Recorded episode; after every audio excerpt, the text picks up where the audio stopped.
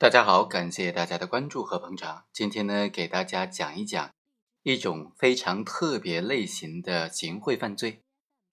所谓的行贿罪啊，按照刑法条文的规定，是指为了谋取不正当的利益，给予国家工作人员以财物，那么就构成行贿罪了。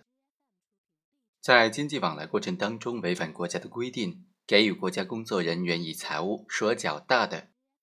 或者违反国家规定，给予国家工作人员以各种名义的回扣手续费等等，也以行贿罪来论处。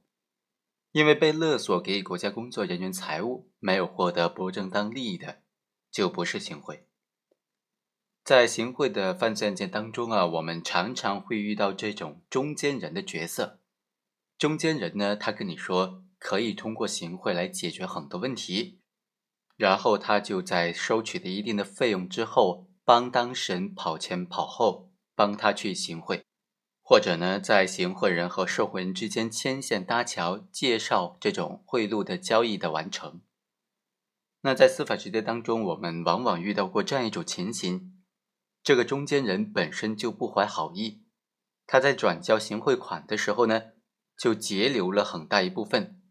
那么，对于这部分截留的行贿款该怎么定性呢？对于这个中间人截留行贿款的行为，该怎么认定构不构成犯罪？构成什么犯罪呢？在接下来的几期节目当中，都和大家来分析一下这个问题。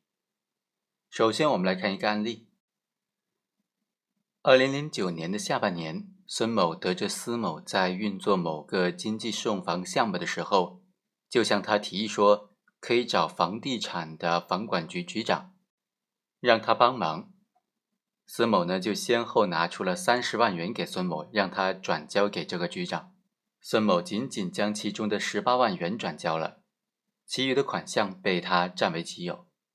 法院经过审理之后，就认为孙某在行贿人司某和受贿人王某之间实施沟通、传递这些贿赂的财物，在没有经过行贿人司某同意的情况之下。将用于行贿的款项据为己有，这笔十二万块钱呢，它就属于非法所得了。根据刑法第六十四条的规定，应当予以没收。可以说啊，在这个案件当中呢，法院是直接将这笔截留的款项当做是非法所得予以没收了。在另外一个案件当中呢，委托人袁某就向受托人刘某提出了说，愿意花钱为他的父母办理假退休手续。以骗取退休金，以及为袁某找工作，所以袁某就先后一共交给了刘某十五万元。刘某将其中的两万多块钱用于行贿，但是由于事后最终没有办成，所以呢，袁某就向检察机关检举举报了刘某的罪行。收受贿赂的张某呢，就已被受贿罪来定罪量刑了。刘某是以介绍贿赂罪。被公安机关决定不起诉的。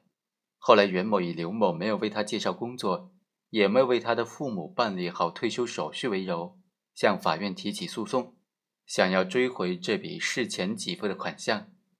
刘某就辩称说，诉争的款项是属于行贿款，应当予没收。法院经过审理之后，就认为啊，刘某和袁某之间违反了法律和社会公共利益。以合法的形式掩盖非法目的，根据民法通则第五十八条的规定，应当确认为无效民事行为。根据民法通则第六十一条的规定，民事行为被确认无效之后，当事人因为这个行为取得的财产，应当返还给受损失的一方。所以，判决说认定刘某除了用于行贿的两万九千块钱之外，剩下的十二万六千块钱应当返还给袁某。根据这个判决啊，他认为，由于检察机关只认定了刘某的行贿款是两万九千块钱，所以他私自占有的十二万六千块钱呢，就并非是用于行贿的，所以不属于行贿款，不应当没收。袁某仍然有要求返还的权利。由此可见呢，对于这种中间人截留行贿款的行为，该怎么定性？被截留下来的行贿款该怎么处理、怎么定性、该不该没收等等问题呢？在司法实践当中有很多不一样的观点，观点没有达到统一。第一种观点认为，比如说甲想要向国家工作人员乙行贿，委托了丙去拉关系，并且将大量的贿赂款给了丙，让他去转交，结果呢，丙就侵吞了。这种接受犯罪之委托的行为本身就是一种共犯的行为，可能和委托者构成共同犯罪。因为刑法原则规定呢，对于所有的这些犯罪的预备犯、中止犯，都是要追究刑事责任的。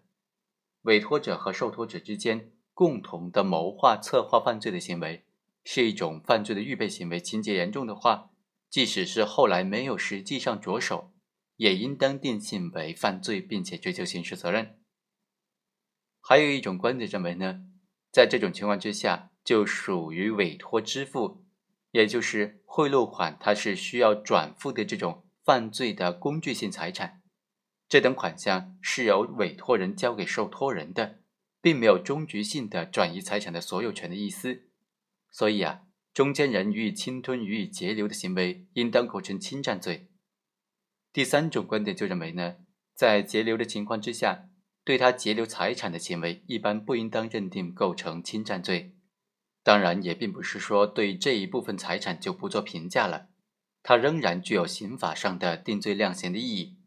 他截留财物的数额，应当和其他财物一起来计算，来核定介绍贿赂的数额。